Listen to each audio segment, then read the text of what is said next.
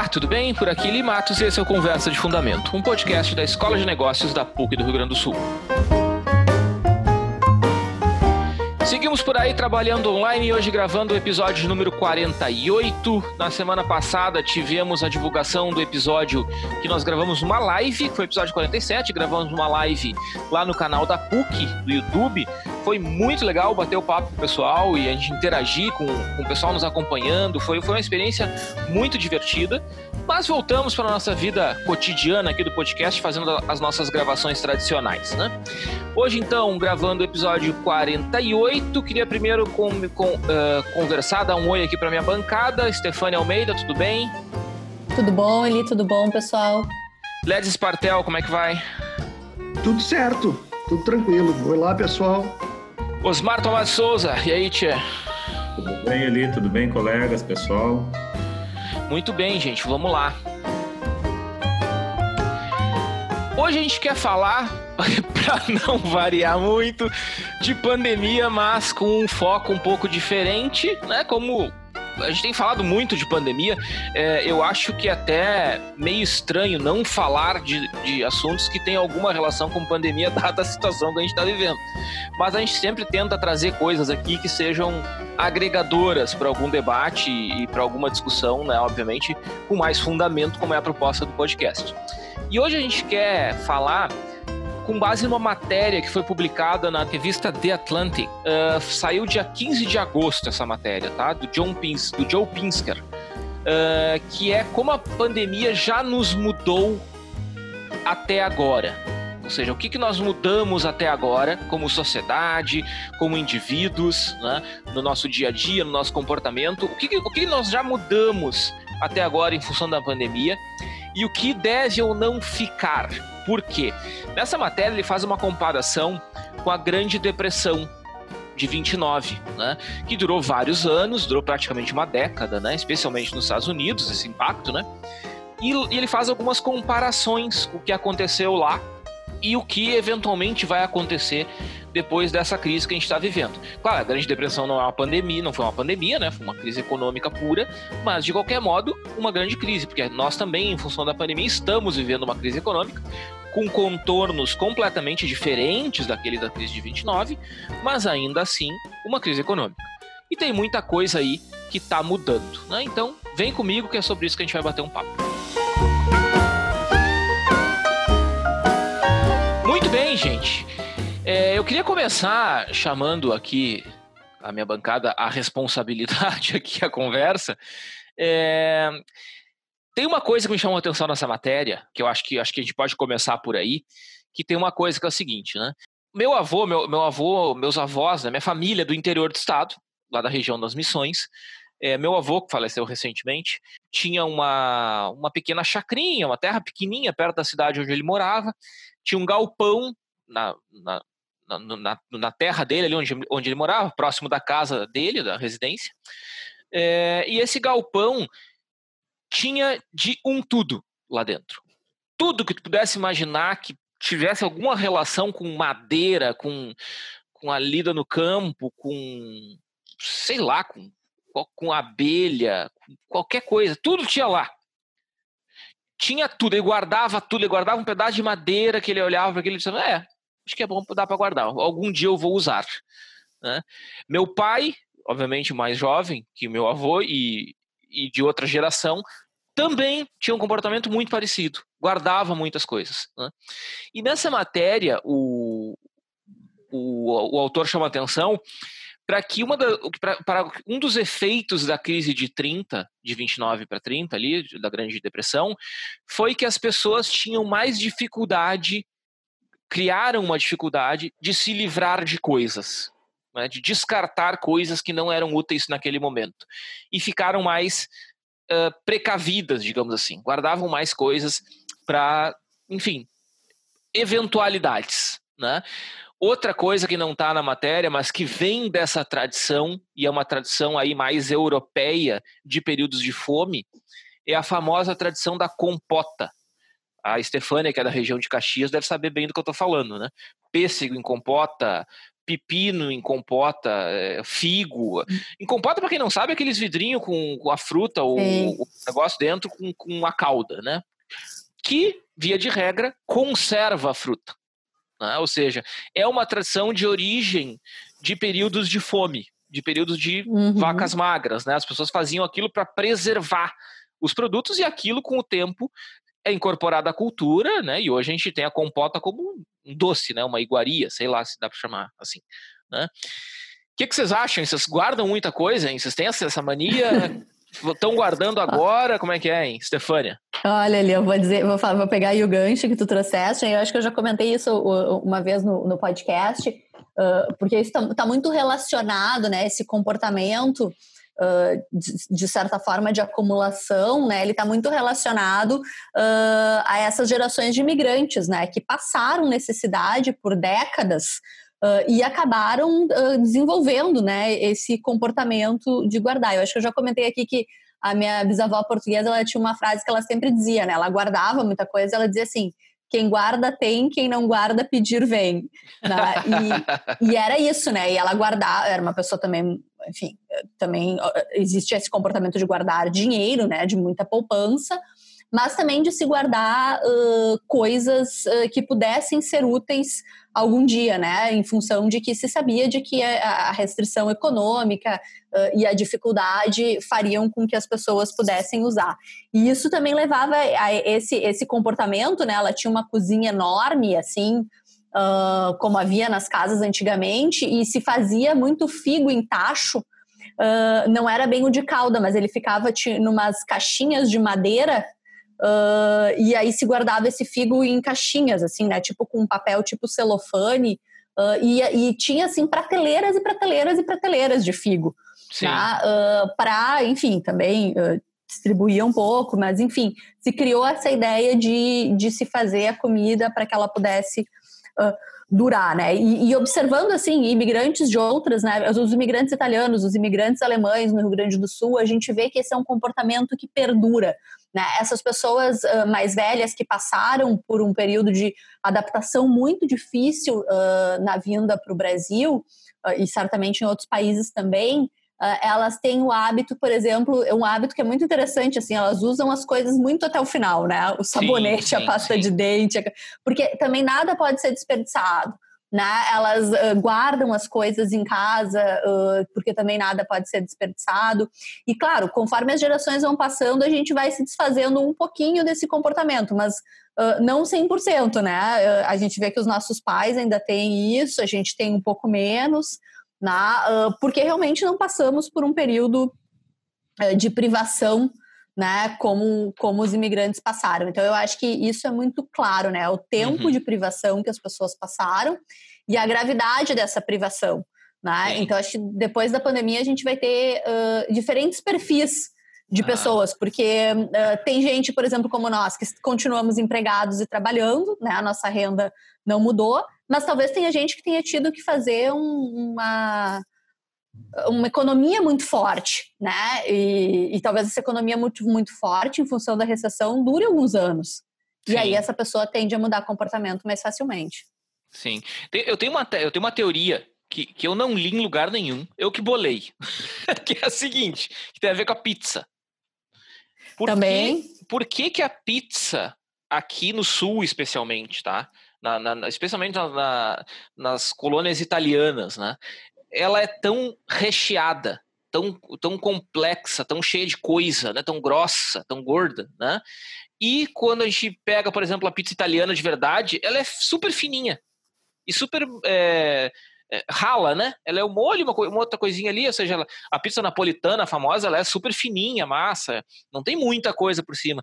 A impressão que eu tenho, a teoria que eu consegui chegar sobre isso, é que tem a ver com abundância né, porque os imigrantes vieram para cá fugindo de situações super difíceis na Europa e se estabeleceram aqui e aqui conseguiram, obviamente, é, né, enfim, vencer essa situação e, e, gerar essa abundância. Então isso parece que está refletido na pizza, né? Será que, será que é bobagem isso que eu pensei? Não, de fato, a pizza é feita, né, com restos né, na origem, né? Deixar o Osmar aí trazer. Não, não, é, não sei. É uma, uma, uma, boa ideia. Eu não sei se. o Osmar está sendo educado, cara. O Osmar não sabe o que falar. É, é verdade. Quando eles começaram a fazer as pizzas aqui, eu não, não tenho certeza que se a, se a pizza seria tão recheada, tão, tão bonita quanto agora. Eu acho que a mudança dependendo da, da disponibilidade. A Sim. fome fez com que eles usassem na Europa coisas que, sei lá, era impensável até as, até as guerras, né? Então, sei lá, comer é, o que hoje é chique, champignon, ou miúdos de animais, ou escargot, ou não sei mais o que, isso aí é, é resultado Miúdos de... de animais é chique? Cara, comer moela é chique? E a hora que os caras comem, cara, tem umas aquelas salsichas. Em alguma cultura? Eu acho horrível, tá? eu não gosto, mas, mas eles comem. É um prato que é, é uma iguaria, digamos Nossa, assim. Nossa, eu adoro moela na sopa, é delicioso. Minha mãe fazia uma polenta com moela com molho que eu chegava a fugir daquele negócio. A polenta era triboa, mas... Ah, mas moela ah, com molho, de fato, não deve ser muito agradável. Molho... Não, eu gosto. Eu não gosto de coração. Moela até que eu gosto. mas isso tinha na minha casa. Eu lembrei, vocês falando aí de, de acumuladores, meu pai que terminou a vida dele morando na cidade, obviamente ele era colono, filho de colono, etc ele ainda guardava tudo quanto é pedaço de arame, pedaço de madeira, pedaço de tábua, sei lá, metal, porque ele achava que algum dia ia precisar. Então tinha lá um pedaço é, de um cômodo que era meio que quarto da bagunça, como a gente costuma falar. Mas enfim. Uhum. Mas voltando ao, ao foco da, da, mudança de hábitos, acho que a Stefania tocou num ponto que, é, que eu achei interessante. Eu acho que depende muito da duração, né? É, do impacto que isso vai ter na vida das pessoas e da duração que isso vai ter. Porque eu, eu tenho a sensação que, conforme a Stefania falou, para muita gente, é, essa, essa angústia, essa incerteza em relação a desemprego e a renda, isso vai durar muito tempo.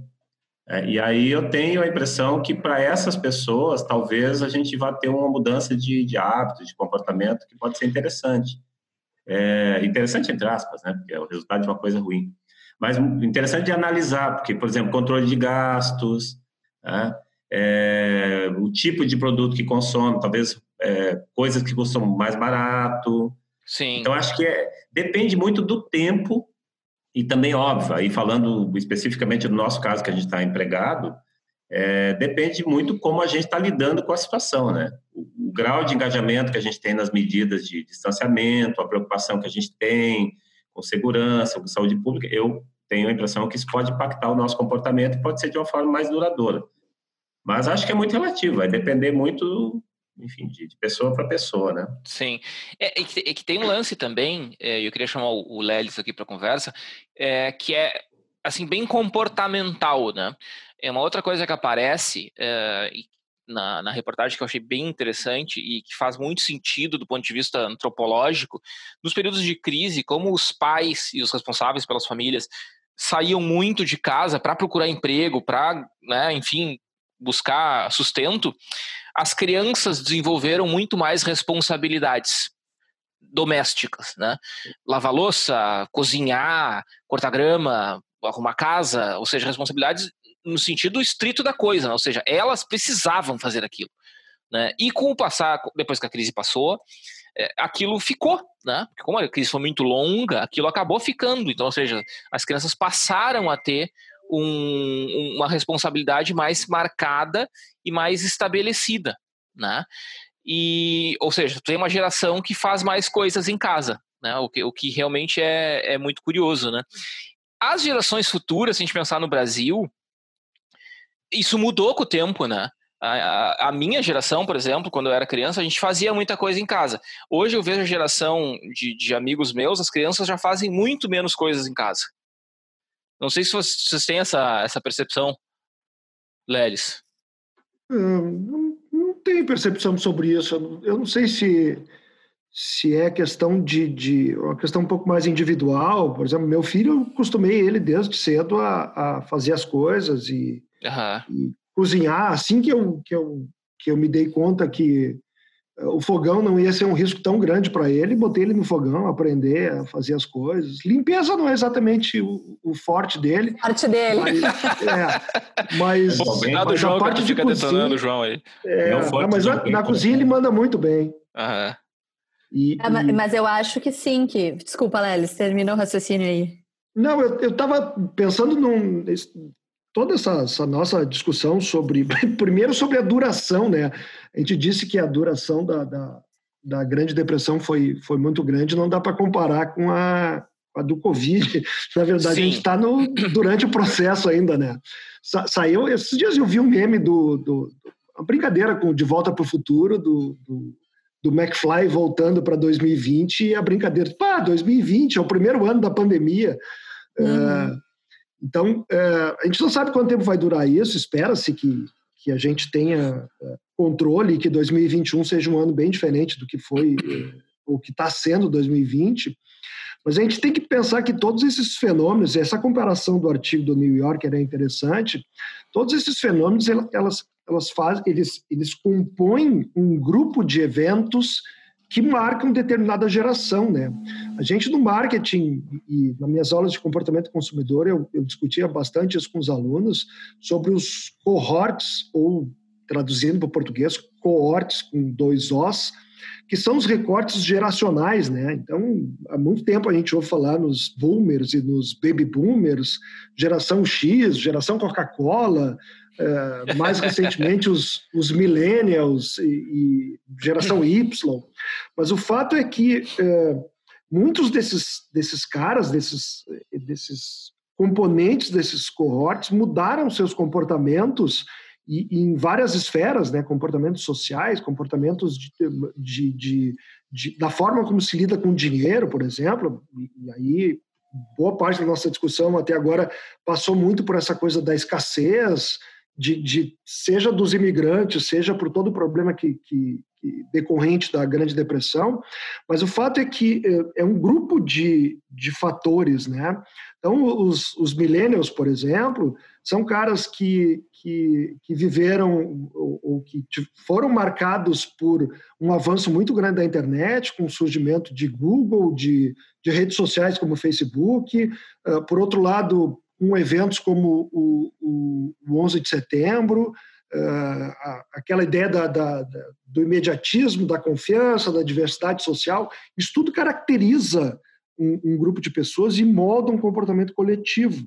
Assim como os boomers foram os caras que viveram, puxa, Vietnã, Homem na Lua, uh, uh, Martin Luther King, Kennedy, uh, Woodstock, puxa, isso muda a cabeça de muita gente. Eu não tenho dúvida que, que daqui um bom tempo, quando a gente for caracterizar uma geração que está virando consumidor agora, que é normalmente o que se faz quando se pensa nesses recortes geracionais, o Covid não vai ser listado como um, um dos itens, né? Ah, essa galera viveu isso, tal coisa, Covid. Então, ele vai se. Essa pandemia ela vai se encaixar dentro de um conjunto de fatores que vai interferir de alguma forma com a, o, o, jeito que as pessoas veem o mundo e a sua realidade enquanto sociedade. Eu não tenho dúvida disso. O Covid já está no, já tá no grupo, independente de, de ser um fenômeno 2020 ou ser um fenômeno de, de maior duração. Sim.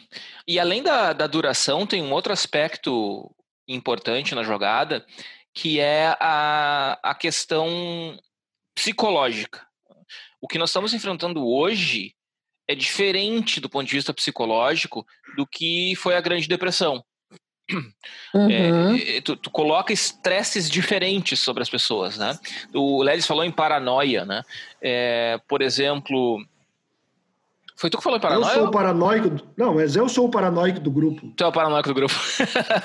é que, Não assim, nem falar, a gente é, já sabe. É, é que se a gente pensar em paranoia no sentido clínico da coisa, é uma doença muito séria, assim, muito, muito, muito pesada, né? É, só que pensa o que aconteceu depois do 11 de setembro, né, com, com os ataques às Torres Gêmeas nos Estados Unidos e tal. É, se instaurou um nível de segurança que nunca se pensou que existiria no mundo. Em, em, termos de voos, né? Vocês devem lembrar que antes de 11 de setembro, vocês, não, vocês lembram de estar separando líquido de 100 ml, não sei o quê, no voo, hum. pasta de dente, o tubo tem que ser de tal tamanho, não tinha isso, né? Ou seja, hum. é, era um outro perfil né, de, de, de, comportamento e de acompanhamento. A Grande Depressão, tu tem todo um, pela duração que ela teve, e, por, uh, e pelo perfil da crise, tu tem uma outra mudança de comportamento que tem a ver com acumulação, é, com, a, com, a, com ser mais comedido no consumo e tal. Agora é uma coisa completamente nova. Ou seja, não sei vocês, né? Mas quando as coisas entram na minha casa, de fora, das, eu faço das duas uma. Ou eu deixo quarentenando um tempo, lá na dispensa, ou eu toco-lhe álcool, álcool, álcool para limpar. Se eu preciso usar aquilo rápido, né? Compra no supermercado, tem que higienizar, não sei o quê.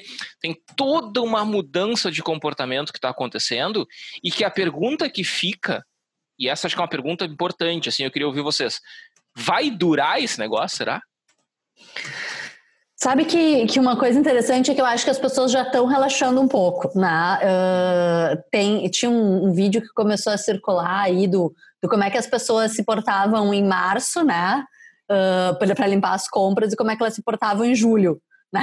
E, a, e, a, gente foi relaxando um pouco. E, e, e, circulando aí nos grupos de WhatsApp, várias pessoas dizendo: não, fiquei três semanas em março, depois pulei para julho, fiquei tantas semanas em março. E de fato eu observo assim: uh, eu também jogo álcool em tudo aqui e tal, mas. Uh, já com menos fervor, assim, sabe? Às vezes uhum. chega uma comida e a gente já tá meio com pressa e tá, abre a comida ali, depois passa um álcool na mão. Então, assim, acho que, que, que, diminuiu um pouquinho já a questão do, uh, do cuidado, aquele da, do excesso, né, que a gente tinha de passar tudo, tudo, tudo, tudo, tudo, tudo, Sim. tudo. Uh, com o meu cajado. Eu não sei vocês, o Lelis, eu imagino que deva estar passando igual, mas eu acho que, que como Sim, outras estou. coisas. É, imaginei. Com o mesmo fervor. Indo, uh, com o mesmo fervor. Foram indo para. Assim, a gente tem um pouco mais de sensação de normalidade, porque tem mais gente na rua, né? porque algumas coisas começaram a abrir e tal. Eu acho que algumas dessas coisas a gente vai relaxando, né? Até porque a taxa de transmissão dessa forma ela é muito menor do que a do, do ar, né? De tu estar tá uhum. em contato com alguém. Então, Hoje a gente que... sabe disso também, né? Isso, também. Ah. Mas eu acho que a gente foi relaxando. Deixa eu entrar na conversa ali. A sensação que eu tenho, tu falou, eu acho que dois aspectos. Um deles é esse mais individual, ah, a furadeira está forte lá no, no, na casa do Osmar. o Osmar tem um vizinho em obras. É vizinho em obras. É a, é a hora dele fazer obra, né? É, eu acho que é, individualmente, é, eu acho que tem algum um, um, aspecto que eu acho que é importante de mudança. Isso eu estou resgatando uma conversa que eu tive com a prima, que é médica, essa semana. É a relação com o luto. Ela falou uma frase que eu fiquei muito impactado por conta de uma experiência, assim, um, dois amigos, um amigo, um amigo que perderam pai e mãe no intervalo de 10 dias. E a minha prima que para Covid? É para Covid. Nossa. E ela foi no, no, no velório e, e, a mãe, o pai foi enterrado há 10 dias e a mãe foi enterrado anteontem, 4 horas da manhã. Nossa. 4 horas da manhã. E aí ela me disse, ela relatou, ela disse assim, olha, é, é horrível, porque a, essa doença tira a dignidade da, da morte das pessoas. Tira uhum. da gente até a dignidade da morte. E aí ela disse: olha, a pessoa sai com a roupa que ela estava na UTI, é colocada dentro de um saco, o primeiro caixão que tiver na fila é colocado e ela sai do hospital para o cemitério. E as pessoas não podem lá.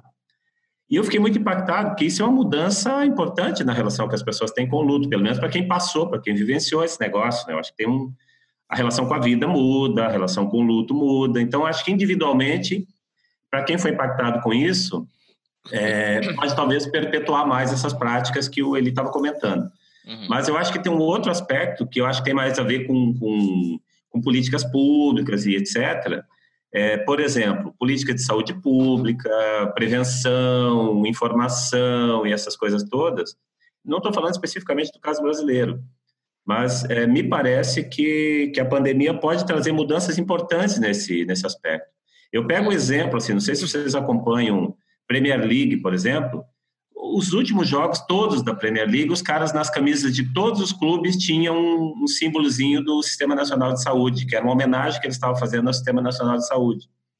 Que é uma coisa que para eles já era muito importante, e agora, depois da pandemia, passou a ser uma coisa mais importante, passou a ser um orgulho nacional, entendeu? Claro, claro, faz sentido. Então, acho que a relação das pessoas com essas coisas maiores, né, e dos governos também com essas políticas é, que envolvam saúde, informação, acho que pode passar por mudanças importantes, né, a partir da, da pandemia. Enfim.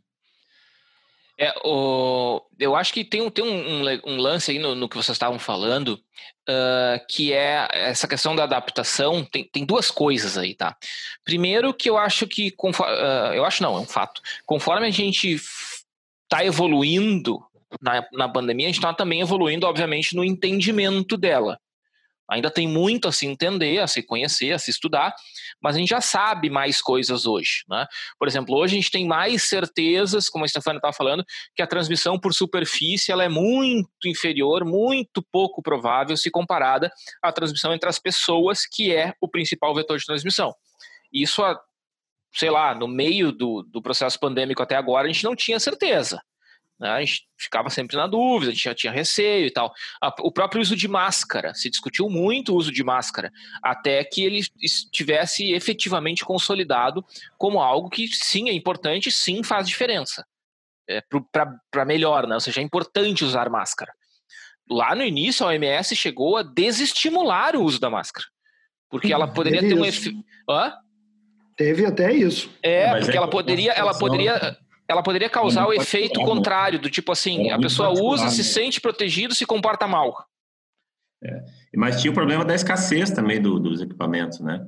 É, mas hoje, por exemplo, a gente usa máscara de pano, né?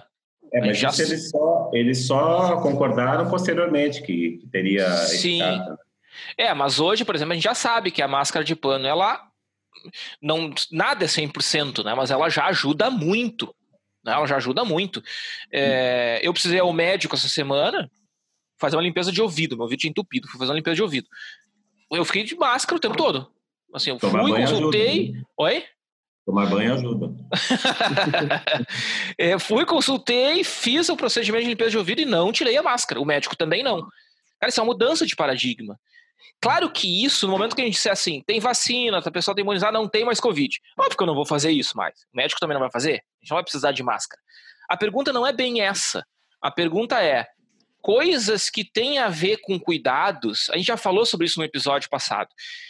Sempre em período de inverno, quando a gente ia dar aula, é, e todo mundo fechava todas as janelas e todas as portas, eu ficava incomodado.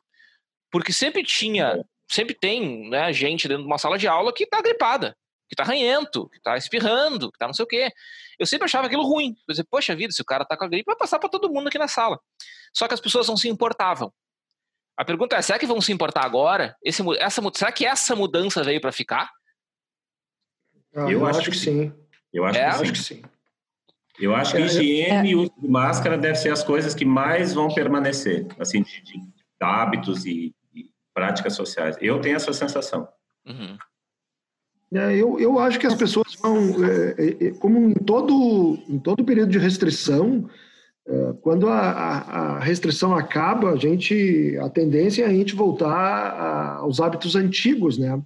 Mas, é, por exemplo, a questão da higiene que vocês estão, estão trazendo, Uh, faz muito sentido, né? Independente de pandemia ou não, quando tu traz muito, especialmente compras de supermercado e coisa, é extremamente louvável. Claro que não precisa ser, talvez, com álcool gel uh, e com todo o cuidado e com todo o, o vigor, como a Stefania falou antes, uh, mas eu acho que dá para manter, eu acho que faz sentido manter alguns hábitos.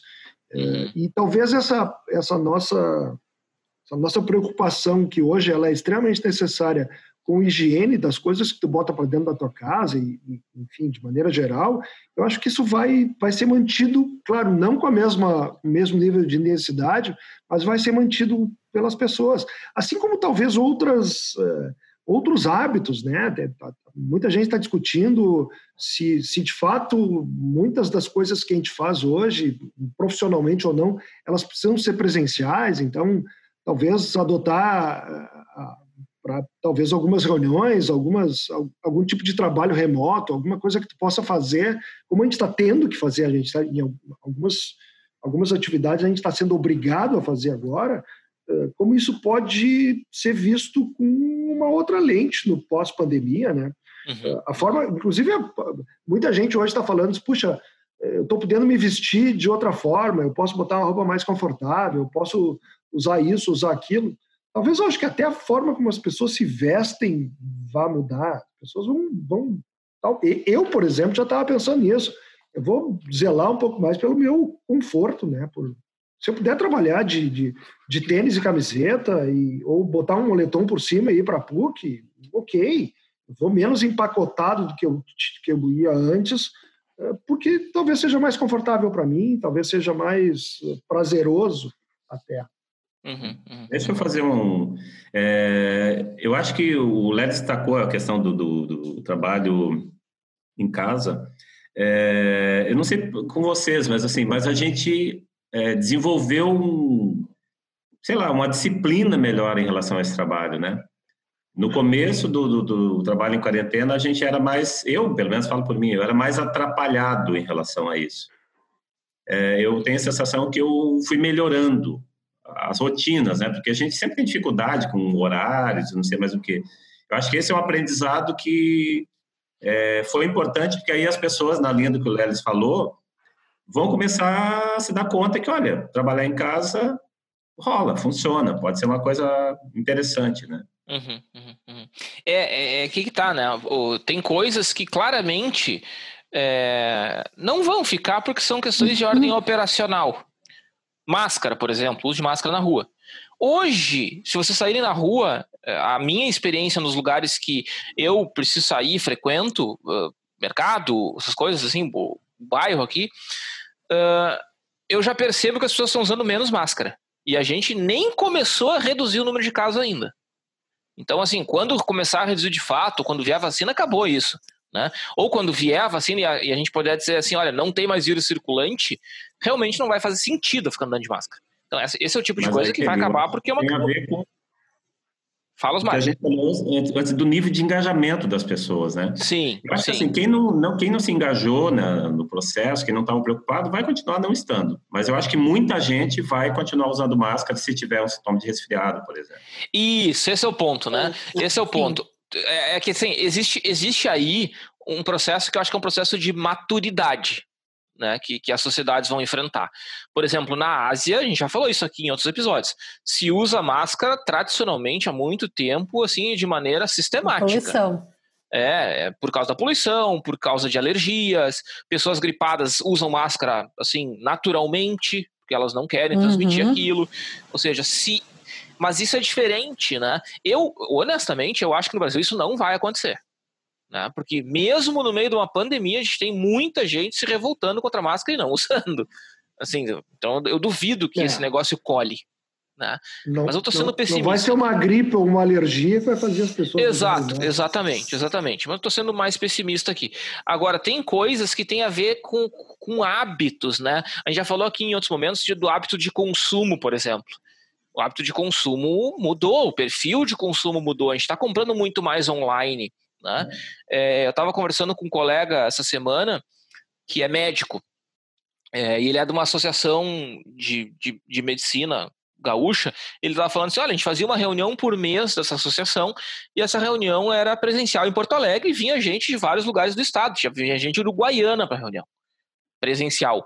Hoje a gente faz tomando chimarrão de manhã em casa. Uhum. Quer dizer, a é, pergunta é, por que, por que, que tu não fazia isso antes? Né? Ou seja, isso para mim é uma mudança de paradigma que não, eu acho que não tem mais volta. Com certeza. Eu estava conversando até com a minha prima, que enfim, é editora de um jornal grande, aí ela me disse: eu acho que o jornal vai continuar trabalhando uh, em boa parte de home office. Então, vocês imaginem, né? Isso é uma mudança muito é. radical, né? Tu botar a redação e tal, então coisas que a gente não imaginava antes, né? Sim. E que como teve que, que testar que a gente já discutiu que, que a gente concorda que vai mudar, eu acho que vai mudar muito entretenimento, né? Eu lembro uma vez que a gente, acho que o Lelis até trouxe isso à baila, eu tenho a sensação que essa área de entretenimento vai mudar muito. A gente já falou aqui de Netflix e Amazon e não sei mais o que, YouTube. As pessoas estão consumindo muito isso e isso é uma coisa que eu tenho a sensação que veio para ficar. Eu acho que vai mudar bastante essa coisa do concerto, show, cinema. Uhum. Acho que isso também vai ficar. É, é pois é, cara. Sabe que eu ando, eu ando seco por um show, né? Então. É, acho que no início eu. eu Primeira assim, possibilidade de, de, de ir a show de maneira minimamente segura, eu vou estar tá lá. Mas. É, eu, eu vi uns. Vocês viram que teve uns, uns shows, ou já está acontecendo alguns shows na, na, na, na Sim, Europa. Sim, as pessoas lá. dentro do carro. onde não, não, onde as pessoas ficam ficam divididas em quadrados. Ah, eu vi. Sim, os, foi na Holanda, não foi? É, eu, eu, vi eu essa foto. até que tinha sido no, na Grã-Bretanha. Pode ser, pode era, ser. Eu vi essa foto. Mas era um show falando. onde dentro de cada quadrado e cada era cada um no seu quadrado mesmo, né? Dentro de cada quadrado ali que tinha um, um, uma elevação e uma, uma, um cercadinho uh, ficavam pessoas da mesma família ou pessoas que, que, que, eram conhecidas. E aquele quadrado ali era distante uns dois metros do quadrado do, do, do, lado, né? Então, cada um no seu quadrado. Cada um no seu quadrado. Cada um no seu quadrado. E o show rolando lá na frente. É, é uma questão Sim. de adaptação, né? É. Eu, eu, eu, não sei qual foi dos, do, dos textos, dizia que às vezes, ou pelo menos a forma como eu entendi isso, às vezes desvios for, forçados de rotas uh, nos levam a descobrir rotas mais interessantes, né? Uhum. Então, às vezes um bloqueio na estrada faz tu fazer um desvio e diz, puxa, que lugar legal, nunca tinha passado por aqui. Sim, e talvez sim. muitas dessas nossas mudanças de comportamento, elas estão nos mostrando um lado que talvez seja mais interessante do que era a forma que a gente fazia antes. Então, puxa, para que, que eu vou deslocar para uma reunião um monte de gente para se enfiar numa sala para discutir uma reunião? Puxa, deixa eu tomar meu chimarrão aqui, entramos na nossa plataforma, a gente faz a reunião e discute uhum. e, e, se perde muito menos tempo e, e, se discute da mesma forma, né? Uhum. Então, claro, eh, isso não vai substituir o contato social, o contato eh, físico entre as pessoas, mas Sim. talvez a gente tenha encontrado uma nova maneira de, de, às vezes até de tornar as nossas tarefas um pouco mais eficientes, né? É, e, mas ainda existe uma resistência, por exemplo, uma das coisas que eu tenho observado, entre políticos ainda existe muita reunião presencial hum. entre político. Cara, é deputado. Ah, porque senão as pessoas prefeito. podem ter mais chance de gravar, né? Pois é, eu não entendo isso, porque. Ah, porque é deputado visitando prefeito, é prefeito visitando não sei quem, é ah, reunião presencial. Caso... Cara, na boa. Obra, é ano eleitoral também, né? É, pois é, é que aí, isso parece que não tem substituto. Não, se o cara tem que estar tá ali né? Claro que as sessões da Câmara, da, da Assembleia estão acontecendo virtualmente e tudo mais, mas assim, o cara faz as reuniões. Recentemente teve alguns casos registrados aqui de contágio de gabinetes, porque as reuniões ah, estavam acontecendo reuniões presenciais. É, isso não, não, substitui, né? É curioso isso, né? É, é, aquela coisa, ah, é o olho no olho. Tá bom, mas sei lá, né? Eu é. tenho lá minhas dúvidas. É, mas eu acho que esse negócio do, do olho no olho e tu não poder gravar ou ser mais difícil de gravar, eu não tenho dúvida que tem esse, esse componente. Faz sentido. É, pois é. Pode ser. Outra coisa que eu estava pensando de mudança, vocês devem ter visto, eu vi no, na televisão, isso tem a ver com a Europa. É, transporte, né? É, ah, o é. uso de bicicleta Uhum. Os caras vendendo muito mais bicicleta que as pessoas passaram. Na Espanha, eu acho que eu vi isso. É, preferindo usar mais bicicleta do que transporte público. Sim. Tem aquela conversa do carro também, né? Que o Eli mandou até o, o artigo aquele do Covid Cars lá. Sim, sim. As pessoas é, investindo na compra de um carro para não precisar usar transporte público. E eu conheço pessoas que pararam de usar o transporte público e vão e voltam do trabalho caminhando que é uma para mim também é uma novidade e porque não querem ter contato com um monte de gente dentro do ônibus resolverem caminhando então talvez no transporte também a gente possa ter mudanças interessantes aí. Uhum.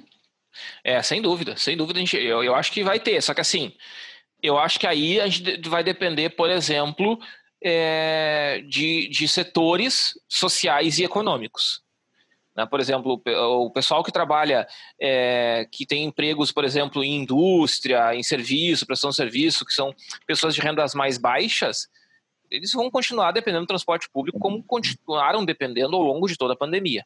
Né? Não tem o que fazer, assim.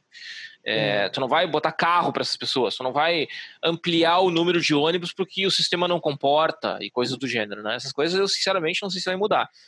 Agora, eu, por exemplo, eu, eu moro relativamente perto da PUC. Então eu, eu já ia de bicicleta para PUC com frequência. Vou ir muito mais, porque eu ia de bicicleta ou pegava ônibus. Raramente ia de carro. É, hoje eu já vou ir muito mais de bicicleta, por exemplo, porque eu vou evitar pegar ônibus. Então, essas pequenas mudanças, eu acho que isso, essas sim me parece que são bem mais. Tem tudo para ser, ser mais perene esse tipo de mudança. Do ponto de vista do transporte, né?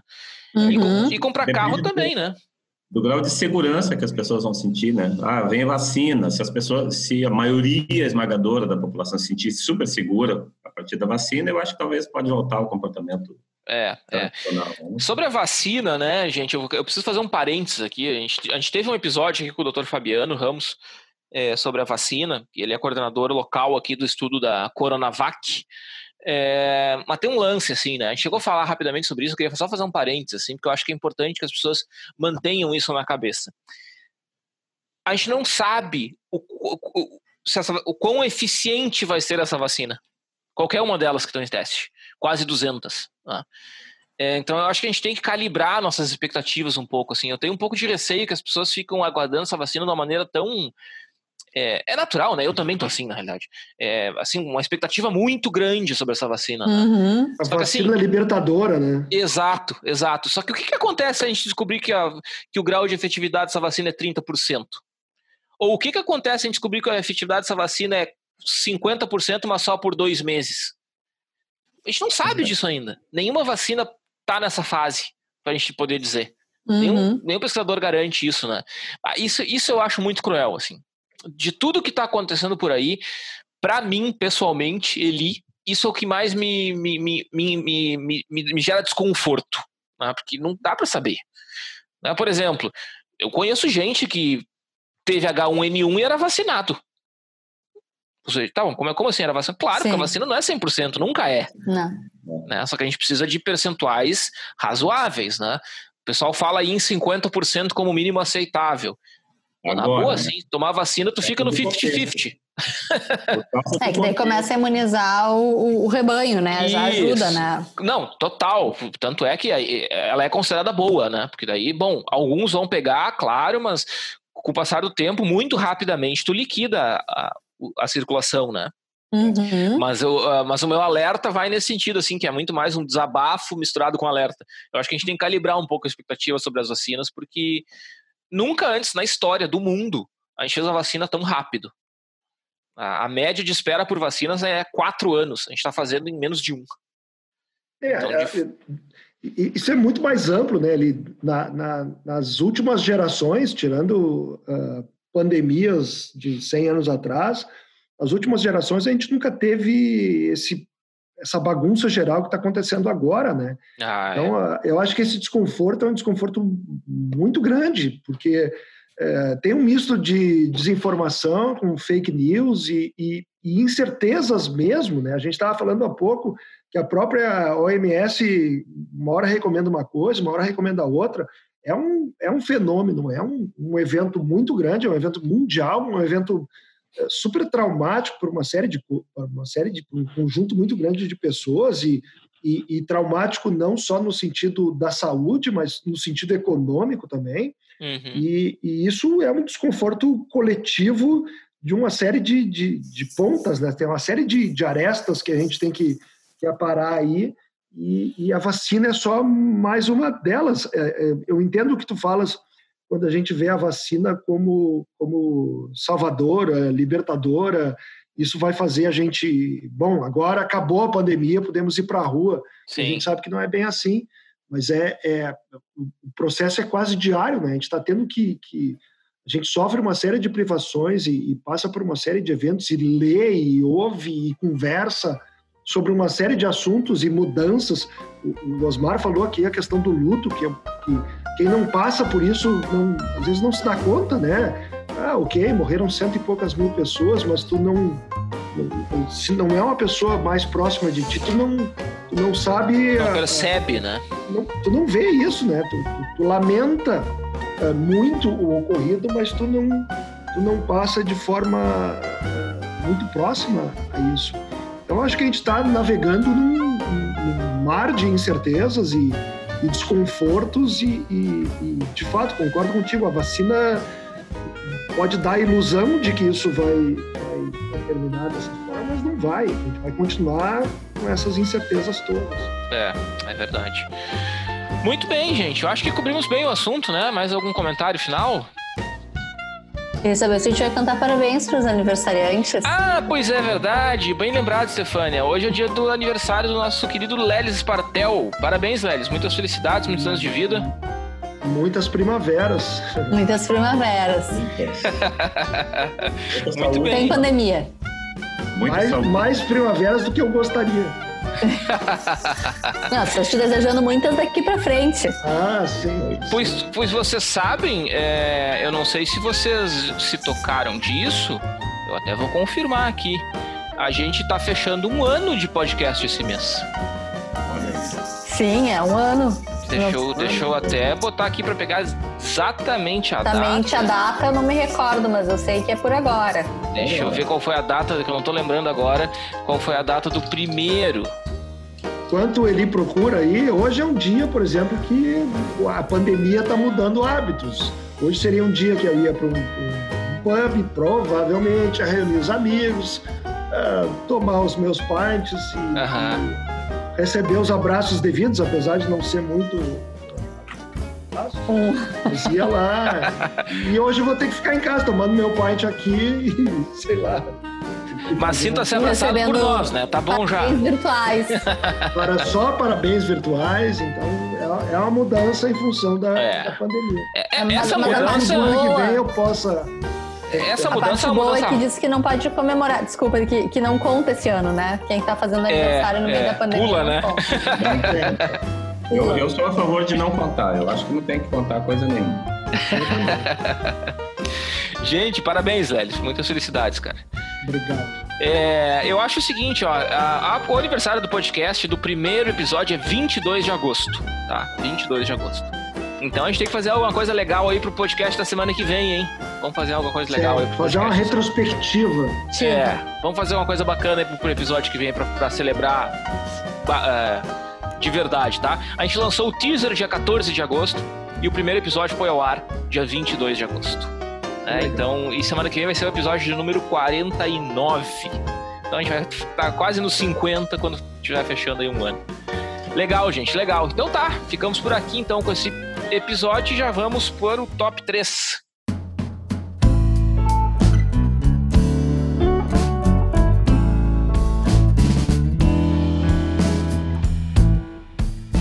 O top 3 desta semana ficou comigo.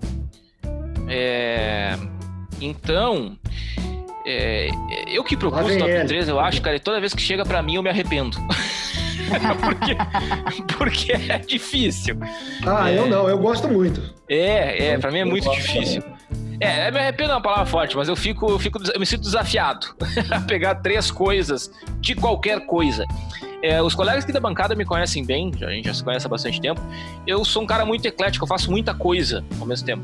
Então, se- sempre que eu penso em algo, selecionar três coisas é difícil. Mas bom, vamos lá. É, eu selecionei dessa vez três romances, três livros, três Olha. romances. É, que são romances que para mim tiveram um significado é, assim muito muito é, importante seja pelo momento da minha vida que eu li seja por aquilo que o livro significa enfim né, várias coisas. E eu vou falar dos três é, e aí nesse caso eu acho que vai ter uma certa hierarquia assim né? É, e eu vou explicar por quê o primeiro deles que é o livro da minha vida que eu já li várias vezes e pretendo continuar lendo para sempre, é o Vidas Secas do Graciliano Ramos. Esse livro é um negócio é, que eu, eu não consigo explicar esse livro. né? É, é um livro curto, é um livro assim, é, como é que eu posso dizer, de uma sofisticação bruta. Né? É, o Graciliano Ramos consegue colocar fala na voz de personagens que, que não conseguem se comunicar pela fala. Que é a família do Fabiano, que é a família protagonista Uhum. do Vidas Secas. Né, que eles se comunicam com gritos, com resmungos, porque eles não têm um português estabelecido. Assim, esse é um livro genial, é um livro que retrata desde a miséria do sertão, a- passando pela, pelo preconceito, pela hierarquia política, pela discriminação, pela busca por uma vida melhor, pela migração sertaneja, tudo isso em poucas páginas, porque ele é um livro curto. assim. Então é um livro que, para mim, é imbatível. Duvido, honestamente, que algum dia eu leio, al- leia algo que me que demova, que tire o Vidas Secas da primeira posição para mim. Então, Vidas Secas, Graciano Ramos é o primeiro. O segundo É um livro já bem menos conhecido no Brasil. É de um autor chamado John Williams, é um americano, e o livro se chama Stoner. Esse livro é, foi publicado no Brasil pela Rádio Londres. É uma edição relativamente recente. Essa edição que eu estou na mão aqui é de 2011. Não, minto, 2015. Que foi o ano que eu li esse livro, eu acho. É, conta a história de um professor universitário, acho que possivelmente seja por isso a minha identificação no primeiro momento. É, que é um livro que tem tudo para ser um péssimo livro. Porque ele conta a história de uma, de uma, de uma pessoa regular, normal que tem uma vida normal, sem grandes sobressaltos, que nasce, sai do interior, vai para uma cidade maior, faz a faculdade, se forma, papá, vira professor de letras, morre. Tem pouca coisa ali que daria um grande livro, mas esse é um mas grande livro. O normal é muito legal, né? Oi? Contar a história do normal é muito desafiador e é, é muito legal. Isso, né? é muito desafiador, exatamente, exatamente. Né? É, e para vocês terem uma ideia, esse livro aqui, é, o, o, John Williams morreu em 94, então ele, ele ganhou notoriedade depois de ter nos deixado. Tá? É, quem elogia esse livro não é ninguém menos que o Ian McEwan, né? que é um, hoje um dos maiores escritores do nosso tempo. Então, Stoner, John Williams, baita livro, baita livro baita livro mesmo, assim, livro muito gostoso de ler. E por fim, é um outro cara também não muito conhecido no Brasil, é, que foi publicado pela Alfaguara, é, que é um autor chamado Jeremias Gamboa, é um peruano, e o nome do livro é Contar Tudo. Esse cara ganhou notoriedade, eu fiquei sabendo dele, porque ele foi mencionado pelo Mário Vargas Llosa é, que esse todo mundo conhece, né? É, o Mário Vargas Llosa é, elogiou o Jeremias Gamboa, elogiou esse livro, que, que, na realidade ele tem um livro de contos anteriores ao primeiro romance, é, chama Contar Tudo, que ele conta a história, meio, meio que dele, assim, de deixar o jornalismo para virar escritor. Então é um livro de, de evolução que a gente chama, né? Um livro, um livro é, que ele conta a sua história pessoal de evolução é muito legal também. Não é um livro com, com coisas assim extraordinárias, que nem tem o Vidas Secas, é, que nem tem coisas do tipo George Orwell e coisas do gênero, mas é um livro muito bem escrito, muito bem escrito. É um livro mais ou menos pesadinho, assim, deve ter umas 500 páginas, um pouco mais de 500 páginas, é, e conta a vida pessoal dele, mas é uma delícia, muito bem escrito, muito bem contado. É, é um livro estimulante, assim, acompanhar a narrativa dessa história dele é muito legal. Então ficam esses meus top 3 aí, tá? Tá bom ou não tá? Muito legal. Muito tá legal. ótimo. Tá ótimo. Muito Gostei. bem. Show de bola, gente. Obrigado. Anotei Obrigado. aqui, então, inclusive, é, eu também não dois últimos para. Os outros Só ali um também, que é mais. Se, se, alguém quiser emprestado, tá aqui, a gente dá um jeito de passar. Se precisarem, tá comigo. Beleza. Muito bem. Show de bola, gente. Obrigado, então. Lelis Spartels, até semana que vem. Aproveita o seu aniversário. Valeu, pode deixar. Stefânia, se cuide. Falamos semana que vem. Valeu, gente. Valeu. Ele parabéns, Lelis, e até semana que vem. Obrigado. Osmar, se cuide aí. Falamos semana que vem. Valeu, gente. Abraços, colegas, e até semana que vem. Muito bem. Então tá, gente, ficamos por aqui com esse episódio. Sigam a gente aí nas redes sociais, especialmente nosso Instagram, arroba Conversa de Fundamento, também o Instagram da PUC, arroba PUCRS, e o Instagram da Escola de Negócios, arroba Escola de Negócios PUCRS. Falamos semana que vem, episódio especial de aniversário de um ano do nosso podcast, tá? Se cuidem e vamos em frente que tem muita coisa pela frente ainda, tá? Um abração, até mais.